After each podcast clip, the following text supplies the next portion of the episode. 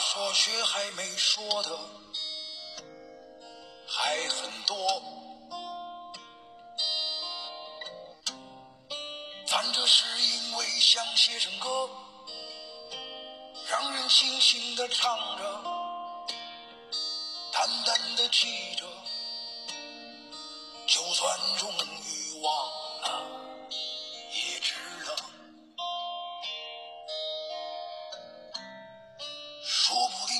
生涓滴一念，侥幸汇成河。然后我俩各自一端，望着大河弯弯，终于敢放胆，嬉皮笑脸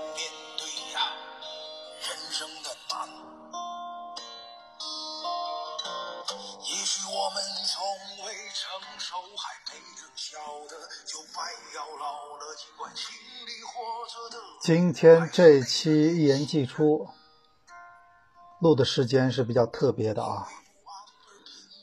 我现在看了一下，大概是北京时间的周二的凌晨两点一刻。为什么这期节目会在这样一个时间录呢？两个原因。一方面呢，是因为明天呢啊，也不是明天了，就是天亮之后，星期二的中午，我可能要去去一次欧洲，去看场球去。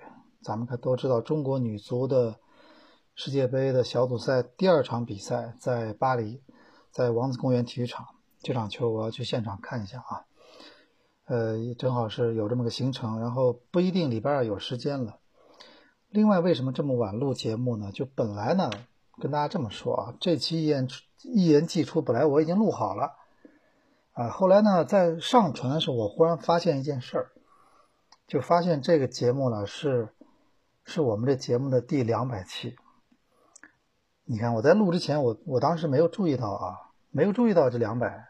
每次我自己，我我这个节目我是完全自己 DIY 的啊，就是每次跟大家说这背景音乐，你们可能觉得啊，没有在广播电台里那么。效果那么好，这没办法，因为我们毕竟不是一个专业的录音录音棚里，就是我用手机，然后呢用另外一个就是手机给大家放放音乐啊，做一个很放松的状态，因为我觉得这个，呃，那个这是我节目特色嘛，还是重在跟大家交流的内容。那么当时我录之前，我在那个我每期都自己录的嘛，然后自己录好，然后自己在这个平台上。把这个呃声音音频从手机转到 PC 电脑上，然后再从电脑上把它上传到这个平台，然后都是我自己填这个标题或者什么呃第一期、第二期、第三期、第四期。我今天本来已经录好了，我在填的时候一下看到啊，这是第两百期，那我就当时想了，我说两个办法，一个就是说我就在那个微博里面我就简单说一下啊，这是第两百期。但是我总觉得什么呢？就是两百期啊，这是一个还是蛮大的事情的。就像一个球员的一百场比赛、两百场比赛，这个是我觉得是一非常有特殊记呃特殊意义的啊。在节目中居然没有任何体现，所以后来我想了想，我觉得这期节目我还是重新录一下，就是连结合两百期的话题，因为我觉得生活中有时候在一些比较重要的时候，人还是要有仪式感的嘛。对吧？不管呃别人怎么看，我觉得还是要有仪式感啊。所以后来想到，这么一拖就拖到了凌晨的两点多，正好倒个时差，顺便跟大家聊一聊。这两百期确实我觉得也不容易啊。仔细回忆回忆一下，这个节目是应该是二零二零一六年吧，二零一六年年初开始做的。这个。开始做了，当时自己也不知道这个是不是能成，因为以前我们在电台或者什么，那都是两三人在一起聊的，这两三人在一起比较好弄嘛，然后大家你一言我一语，这节目就就成了。但是一个人呢，尤其体育啊，那个体育是一个比较喜欢、比较适合大家在一起聊的一个话题，比较适合两三个人的。这一个人到底行不行？后来现在证明，其实很多人还是。还是还是觉得挺能接受的啊！不知不觉已经你看，呃，一六年、一七年、一八年、一九年，这已经坚持到第四个第四年了。这两百期，两百期，如果按照每期的这个时间来看，确实两百个，呃，两百个两百个小时未必有，但至少有一百五六十小时吧。这的确啊。而且我跟大家说，我这节目是这样的，有时候我会打一个底稿，会有几个提纲，想好今天聊什么。其实更多的时候呢，都是即兴发挥。其实你你比如你看电视或者哪怕你看很多电影什么的。他其实演员都是有剧本的，呃，他都是跟着剧本，他都有台词，对吧？这个我现在不睡觉，我们家猫也不睡觉啊。这个猫很皮，真的很皮。这个养这个小动物啊，一方面是锻炼你的爱心，还有就是锻炼你的耐心。它不像人，它不讲道理的，它会每天做各种坏事儿，但你又不能把它把它扔出去，对吧？啊，然后你得要去。很有耐心的。然后，我现在家里面客厅的所有东西，什么放东西的地方，全部加了盖子，对吧？他不加盖子，他就到里面去翻，对吗？我现在外面就是门口，连一双鞋都没有，全部鞋都放在了柜子里，因为上次被他咬断过一次鞋带，所以这这个没办法啊。因为那个当初我们家小朋友就要养猫，养来之后呢，就这这抱来之后就不管了。这每天铲屎喂东西，这全是我来，这个没办法啊。这个反正猫，而且家里面毛特别多。如果你这人是个处女座的话，你还是省省了。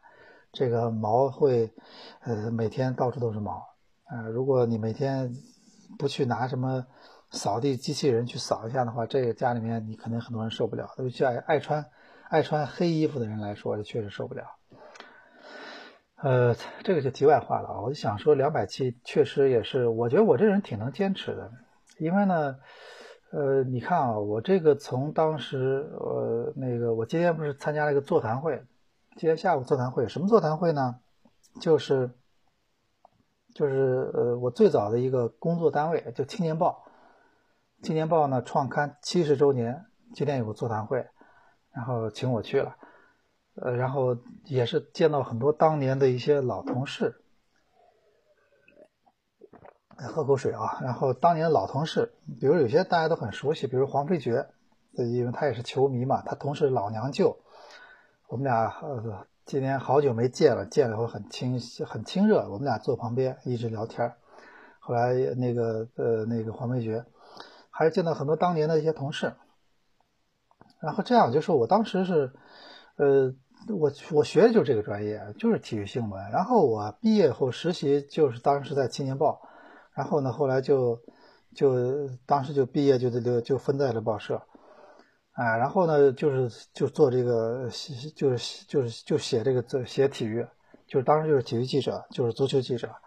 你看这这么多年。虽然我尝试过各种各样的其他事情什么，但是我现在呃，虽然我现在不在一线了，但是你看我没有没有完全改行。其实我们这个这个行业，其实很多人后来改行挺多的，啊，这改行确实挺多的。什么有些人去做经纪人了什么的，但我我这个这点来说，我跟你要分享一下啊。其实我一直觉得什么呢？就是说，呃，包括以前我跟一些就是一些同样做足球评论的一些人也聊过。我们就觉得，如果你要，我这是我的观点，我不代表我去要求别人，别人怎么过呢？确实是别人的事情，跟我没什么关系。我只是说，我们当时就觉得，如果你要评论这个足球，评论体育，如果你要你要要是要保证自己的东西还有价值，有独特性，有那个有一个有一个立场的话，那么确实呢。呃，你跟俱乐部还有很多东西，如果有利益关系的话，就就很难做到这一点了，对吧？因为评论这件事情还是要有一个绝对的一个，要有一个中立的态度的。你跟他，你跟你被评论的对象之间，最好不要有什么利益关系，不要说我要求你，对吧？我我如果我是经纪人的话，那我想想看，那你是我的金主呀，我能说你不好吗？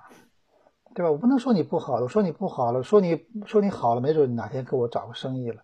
对吧？这是每个人每个人看法不一样，只是我后来觉得，反正这个做这个人也挺多了嘛，我们就不再去不再去凑着热闹了。我觉得还是，呃，还是做做这个评论吧，对吧？啊，这个做做评论吧。当然了，我自己也尝试过各种各样的很多其他事情啊。我觉得人很多东西要尝试一下，没什么坏处啊。只是说那个，我觉得这么多年，你看从当时毕业到现在，我就做了这个。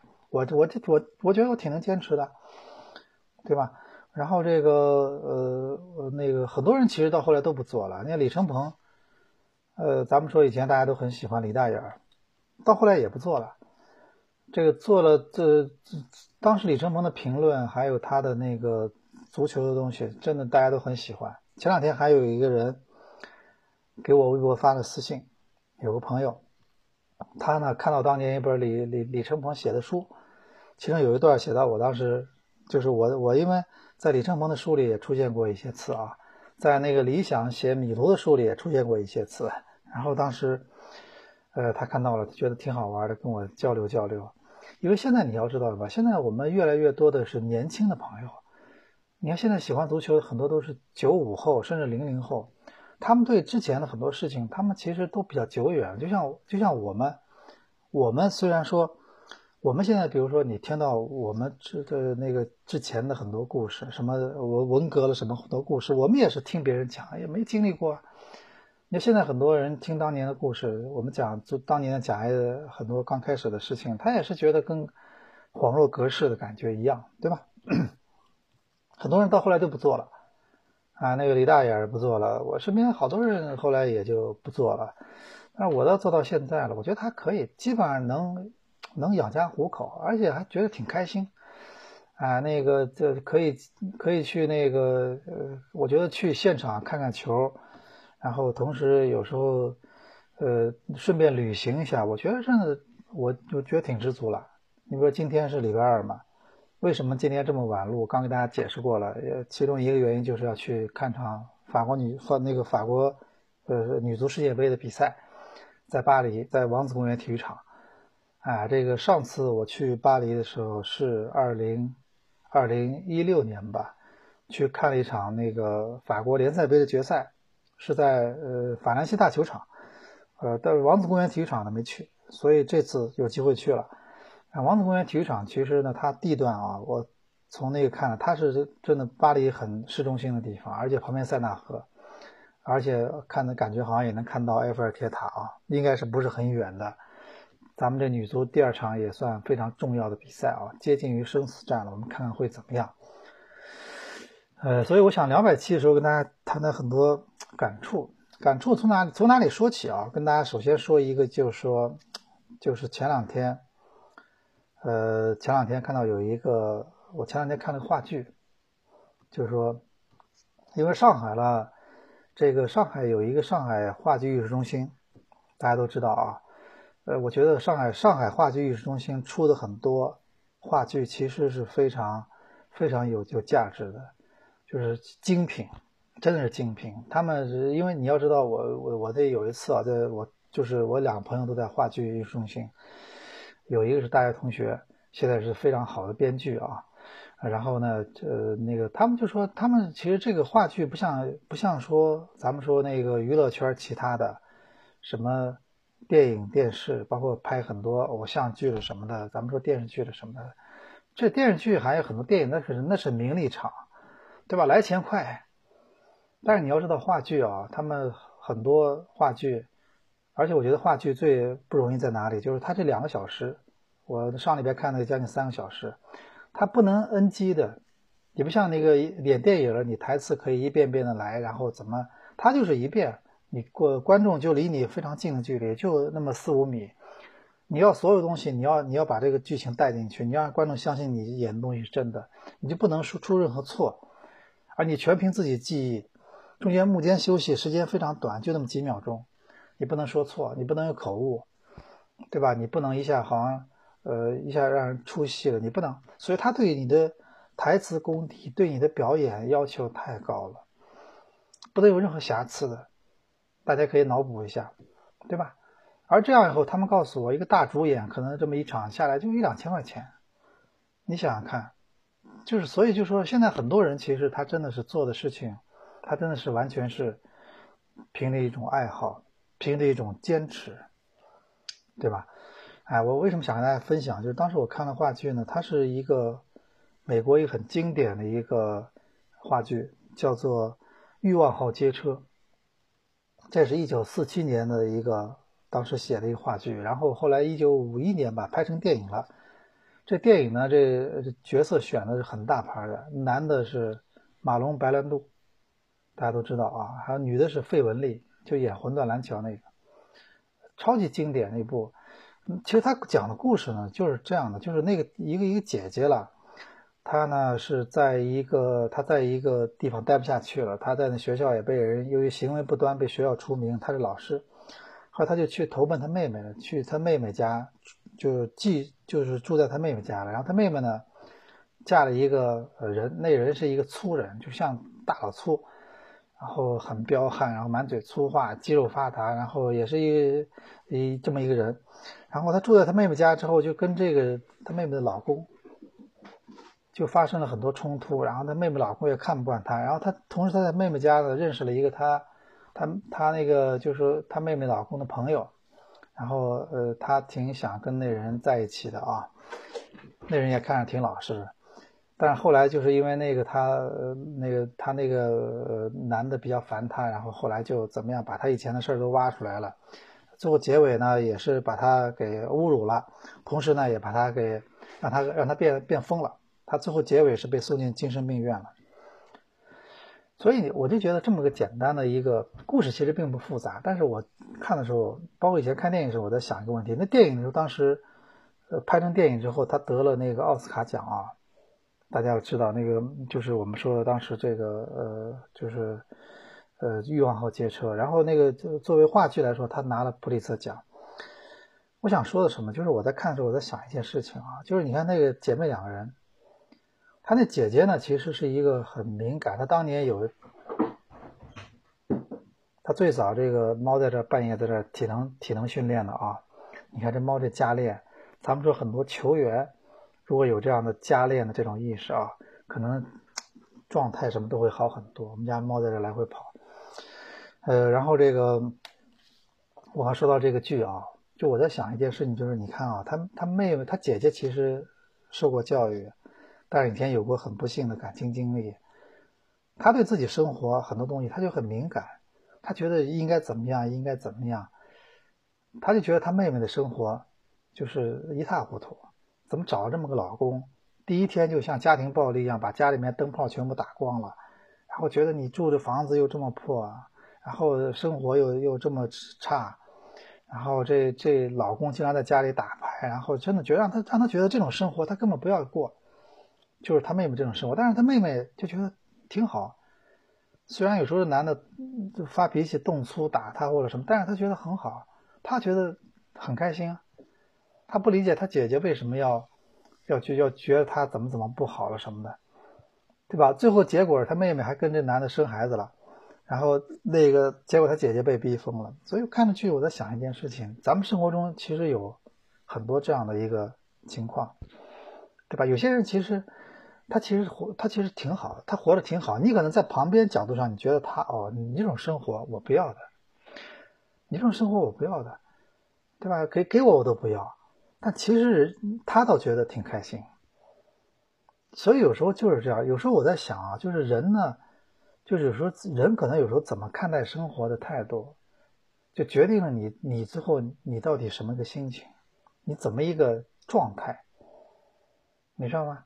你比如说我，我觉得每天早上那个我每天早上开车的时候，我我那个听那个广播，就幺零幺点七吧。就那个呃，是一个音音乐频率啊，他每天早上有一个好像音乐早餐吧，就是小军小唱是吧？那个节目，他其实节目里面呢，我之前跟大家讲过嘛，就是那节目里面有一个环节，就是就给就很多人会给自己的呃自己亲近的一些人，好朋友或者给老公或者给男朋友或者给女朋友送这种惊喜。就假装那个是一个公司什么或者什么活动，给他那个人打电话，像恶作剧一样的啊，恶作剧一样的，然后跟他说，呃，那个主持人会伪装成一个什么工作人员，说啊你怎么怎么，我跟你说个事情什么，到最后忽然告诉他我们是一零一点七，然后 Happy Morning Call，然后就惊喜嘛，这时候他们就会就会把这个委托他们的人给请出来，他就会给他打电话说，啊，我就是我感我感谢你，或者我那个我和我就是就是表达一些，就是这时候就是一个表白的这机会啊，呃，就是有有些是在生日，有些在纪念日的时候，就有时候听这个环节的时候，你会觉得啊。其实他们的生活也许，如果真的让你去看，你觉得哦，也就也就这样嘛，住的住的也也，车也一般，房子也一般，两人也也也就是说，又不是什么帅哥美女，觉得这生活也就这样嘛。但是你看，人家在里面就很开心，而且他很感恩，他呢，呃，还就觉得生活挺好，所以他会觉得把这种普通的生活，可能在你在你看来，并不是说。是你想要的生活，他会觉得过得很开心，而你呢，很多人就是这样，他其实可能明明的已经，你已经挺好了，你可能在别人看来你已经拥有的挺多，但是你就不开心，你觉得我还要得到更多，我就觉得不开心，对吧？然后我还我是我还要让身边人陪我不开心，对不对？所以我经常我那天看到话剧时，我在想一个事情，就是这样的。就是你说那妹妹，她其实生活在她姐姐看来很不堪的，但是她自己挺开心啊，她觉得很开心，她觉得我那个，呃，我能让自己，我能说服自己，我这是我想要的，对吧？虽然在他姐姐看来，这生活给我我都不要，对不对？有时候就是这样啊，可能，可能有时候这种态度，你对一件事情的态度，可能最终决定了，呃，他在他跟你的他给你带来什么样的心情。对吧？生活中各样的各种各样的事情都是这样的。你你比如听我们节目的很多朋友都是球迷，对吧？我经常在想一个问题啊，其实我经常在想这件这件事情，就是我们到底喜欢足球是喜欢什么，对吧？足球对于大家到底是什么？我觉得对于有些人来说，那当然我们不讨论，对他来说就是就是一个呃，可能一个赌博的工具。他可能去怎么样？这要到世界杯的时候，你看，那简直就是全民在很多人现在世界都遇到了世界杯大赛的时候啊，那嗯，全这事儿对他来说，他又不是球迷，他觉得就是足球，偶尔这个我我玩一下赌或者什么。世界杯的时候最多，大赛的时候特别多。另外，足球什么？有些就是真的是爱好，非常喜欢，对吧？哎，非常喜欢。然后还有一些就是什么呢？它变成了什么呢？地域工具的一些东西。对吧？他他就觉得是，我就喜欢足球，我就既利用足球，我我把那个我不喜欢那那个群体，我去攻击一下，啊，对吧？比如我不正好我不喜欢那个某一个省的人，我利用足球就把他攻击一下，这也是一种。但我想说的是，我还是觉得大家还是我我认为呢啊，就听我们节目的人，包括经常在微博上留言人，我相信大家还是因为喜欢足球。对吧？因为足球这件事情什么？你比如说我我自己这么多爱好，什么我自己爱好真的特别多。我告诉大家，我真的是爱好过很多很多东西，但是我都觉得，哎，足球它是它是独一无二的。你看他就你看他就是二十二个人，他就是那个球，但是他就觉得，所以上次看到有人在微博上说了一句话，我特别赞同。现在其实大家都不打仗了，大家都发展经济了，都在搞经济，都在都在这专心挣钱。每个国家都是这样的，但是足球它真的就是现代人生活中的接近于战争的一个东西。你你你你想象一下是不是？它其实就是的，就几几乎它就是很多东西是完全跟战争类似的。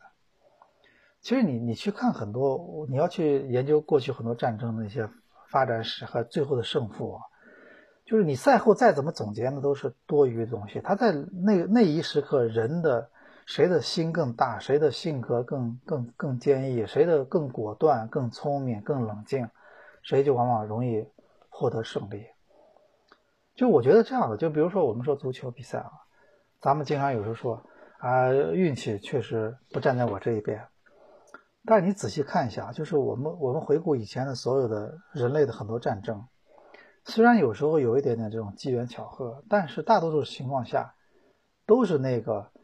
就是更冷静的准备的更好的一方，实力更强的一方，最后获得胜利，永远都是这样。你看美国为什么后来把日本日本战胜了？美国的国力比日本强，就这么简单。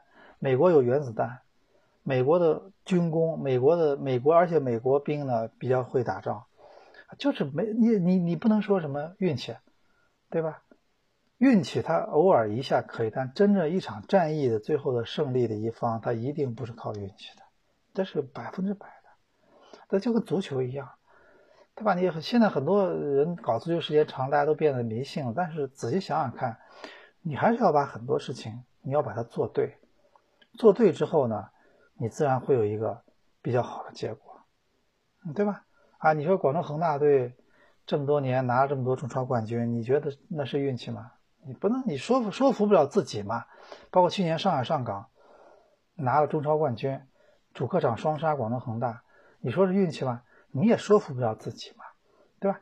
而且我是一直跟大家说，我说如果你简单的就把这个就把这些球队，你就把它成功的原因就归结为他花了很多钱，那你可能还到到半总总结了半天，你还没有总结到根儿上，对吧？哎，我觉得真的是很多事情，你就做做对了，比比别人更多的那些事情，哎，你就往往更加接近于冠军，更加接近于成功啊，就是这样的，对吧？所以我就是，其实今天啊，就是因为之前我本来已经录好一期了，后来那期节目作废了，哎，因为那期节目本来聊的是外援，聊的是这个就中超，我就是因为最近卡拉斯哥不是想走嘛，我在想聊聊这个。呃，外援在中国的生存状态，这个其实因为大家看到的外援都是在场上踢球，都是在场上比赛踢球，偶尔他们发点什么状态，就是他们跟家人在一起，什么照片了什么这些的，这这个那个了。但是他们到底作为老外在中国的生活是怎么样的？呃，为什么有的人在这呃流流连忘返，就是待了很多年？有的人就是为什么就是一年待不到？你看那卡拉斯科一年多就想走。这不同的原因，对吧？哎，我当时本来分析这事儿呢，后来后来想想两百期，两百期这这么重要的一个一个节点，还是要跟大家聊聊很多感想的东西啊。这两百期，这这三年这么一路走过来，那另外还是感谢大家。这三年其实也是那个呃，在这个抑制大家啊，其实最早第一期我都记得特别清楚。这一言既出，这节目当时刚出的第一期，我记得就五千多人，哎，收听次数。因为我我特意跟他们说了，我说咱们不要搞这种水分啊，咱们这个播出是多少就是多少。第一期显示的最早第一期出来就五千多，现在我看了一下啊，呃，上期节目是二十三万，再上期三十几万，然后曾经有那么有那么几期，我看了一下。到过七八十万，啊，有那么几期聊这个，哎，有到过五十多万、七八十万都有，呃，这个这个都有，对吧？你看这个，至少说明对于很多人来说，而且我这个我身边真的很多啊，就是有一次我在吃饭的时候碰到一个朋友过来给我拿个 APP 给我看听你的节目，还有咱们很多球员也挺喜欢的，包括一些教练什么的，有时候他们也也会听。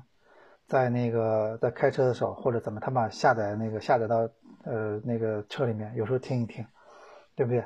也是感谢大家这么三年，这个呃确实让我压力很大，我想把这节目做得很好，对吧？但主要是确实，呃，那他没理我因为条件还是有条件还是所限嘛。你比如说我们在电台做节目的时候，那那音响效果特别好，而且那电台那个那个话筒啊什么都特别好。我也我也想着哪天我搞一个，将来。大家不要着急，将来我哪天过两年，我我我那个我我专门搞一个录音室，录音室啊，很很漂亮的录音室，什么都装备都特别好，很专业，给大家更好的音效。我希望啊，有这么一种可能，以后再说啊。但是现在我觉得，呃，这节目因为固定在媒里边，更多是我自己去 DIY 操作，跟大家分享一个礼拜的很多想法，对吧？啊，所以我今天其实。咱们这节目呢，两百期，哎，我今天其实也不不想聊太多太实际的东西啊。毕竟最近其实你看，足球就是这个呃，咱们看这个欧洲国家联赛啊，这葡萄牙拿了冠军，这 C 罗又拿了冠军，然后呢，咱们说国家队也在比赛，马上第二场热身赛，女足世界杯呢，因为毕竟二十四个球队呢，它呢小组第三名也有可能出现，所以我觉得现在第二场我去现场看一下，也是希望中国队能获胜。能就是让自己的这个世界杯能能就是说不要这么小组赛里面就出局。我觉得小组赛里面，呃，中国队还是有实力进入下一阶段的啊。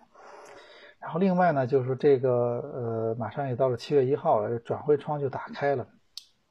今年肯定有很多呃球队的引援是非常受球迷关注的，包括上海申花，对吧？这个外援到底来什么样的？现在还在找，估计呃也也就是因为现在已经六月，今年已经六月十一号了吧，对吧？我觉得也就差不多，很快就应该会有慢慢的会有些眉目嘛。所以咱们这期节目呢，因为毕竟联赛还没开始，这联赛这个周五才开始啊，然后我们还是两百期向大家做一个感谢啊，两百期我们也是呃多了很多朋友啊，从一开始的这几千个到现在几十万，哎，然后这个呃也是希望啊，我们呃以后每个礼拜我们还有三百期，我们有四百期，我觉得我挺能坚持，你们放心好了，这个。呃，你看，大家都知道我这礼拜一在上海这个强强三人组。你看最早的时候，我们其实是应该是二零零六年吧，我记得好像是第一次我们三个人，当时还有刘洋、三阳开泰，第一次开始在礼拜一。当时呢，礼拜一的话题很简单，那就是一个小时聊上海申花，对吧？因为当时呢，就是礼拜一的节目，它就是聊申花。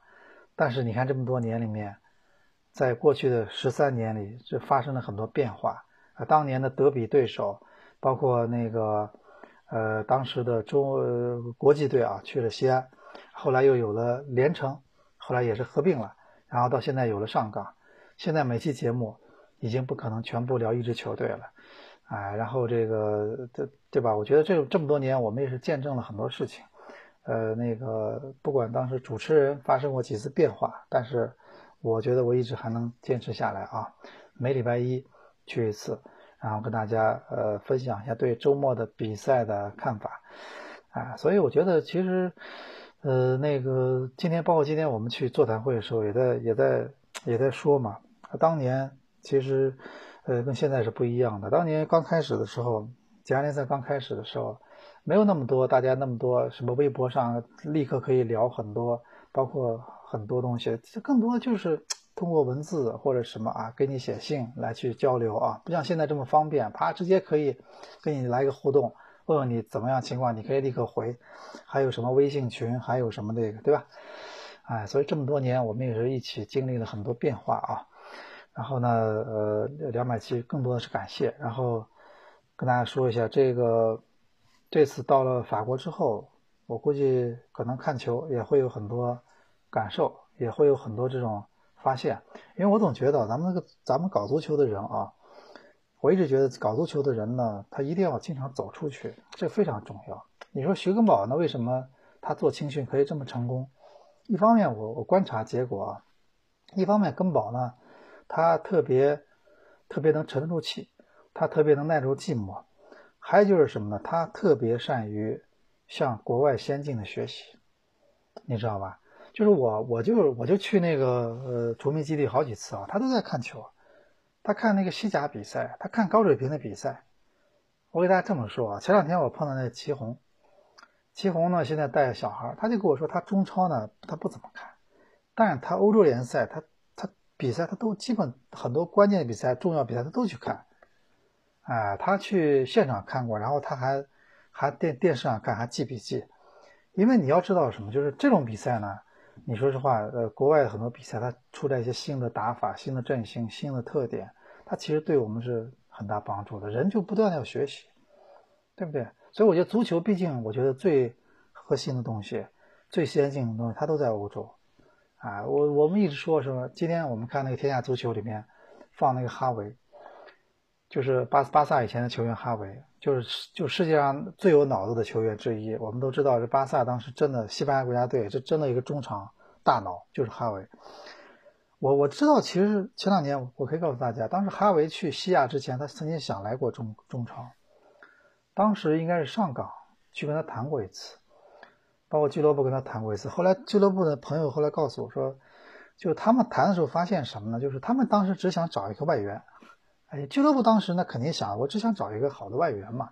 但是没想到哈维呢，他想的是要把自己全方位的很多想法要带到这个俱乐部来。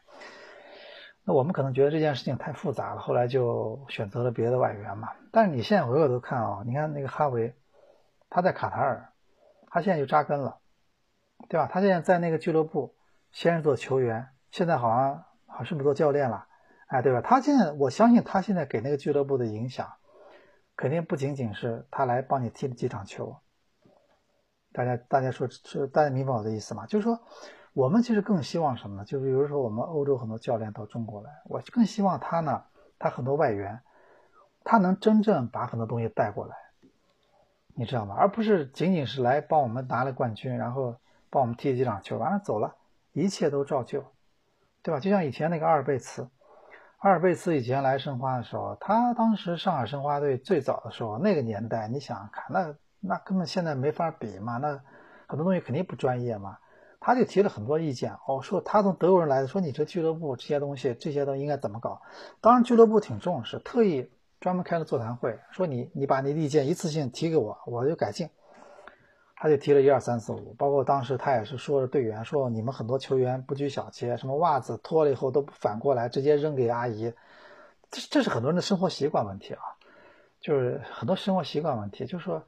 呃，很多人扔到洗衣机里，咵就是啪就扔过去了。那有些人把那袜子都、衣服都弄好，然后扔过去，这是生活习惯问题。就像我刚刚说的一样，这两天咱们说上海最热门的话题是这个，最近我们都在尽量习惯，就是这个分垃圾分类，对吧？啊，当然，我觉得首先第一个问题是，这个对很多人是挑战，因为首很多人现在还没，他都他把垃圾扔到垃圾桶里，他都做不到。他都习惯随地扔垃圾，你让他现在忽然要分类，他对他来说是很大的挑战。他首先得解决一个，他知道垃圾要扔到垃圾桶里，对不对？对吧？啊，很多事情就是这样的，他是建立在一个大家都都要有点公德心的前前提下，对不对？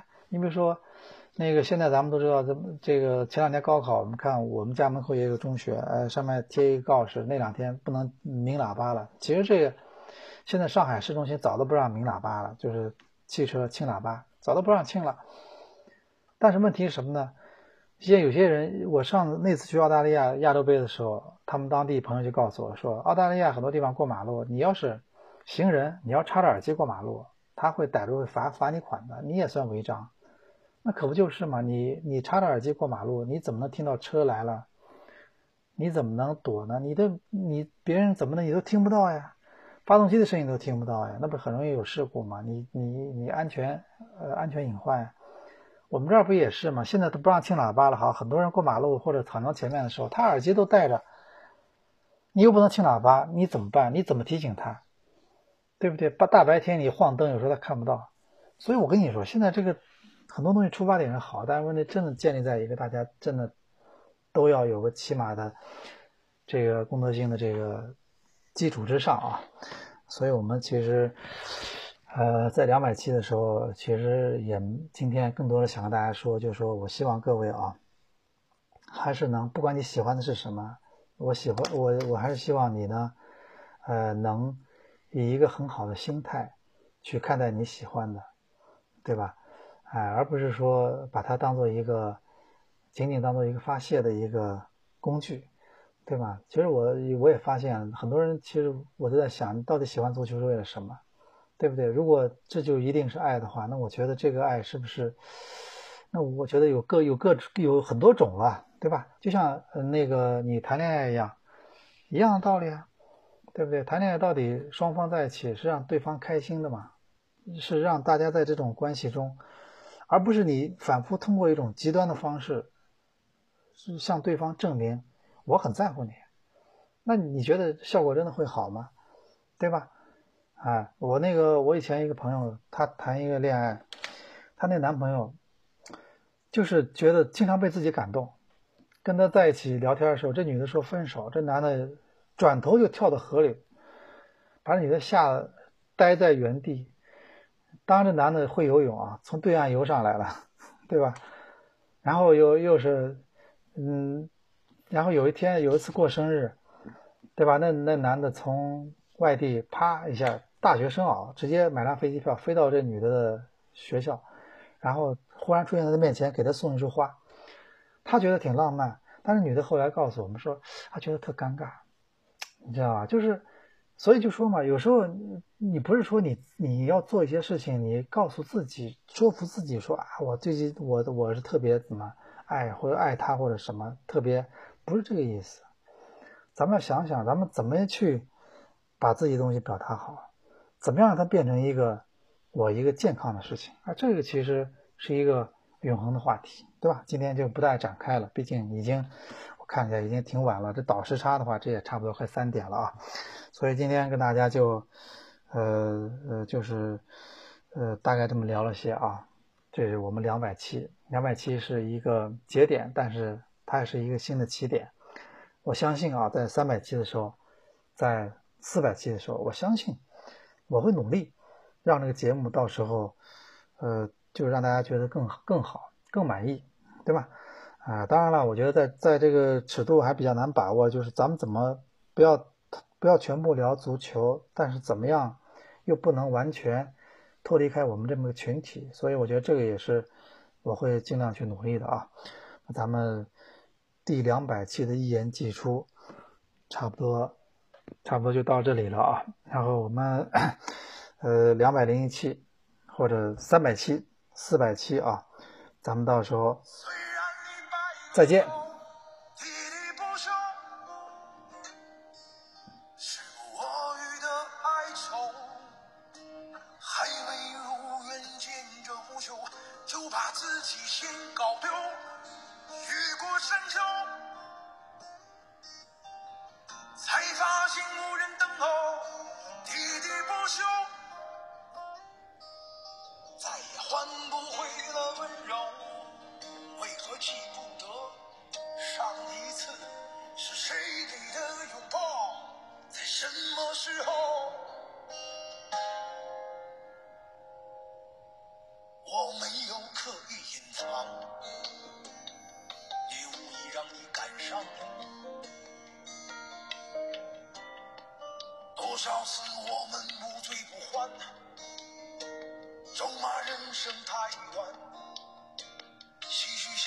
恨晚，让女人都把妆都哭花了也不管。遗憾我们从未成熟，还没能晓得，就已经老了，尽力却仍不明白身边的年轻人。给自己随便找个理由向亲爱的跳楼，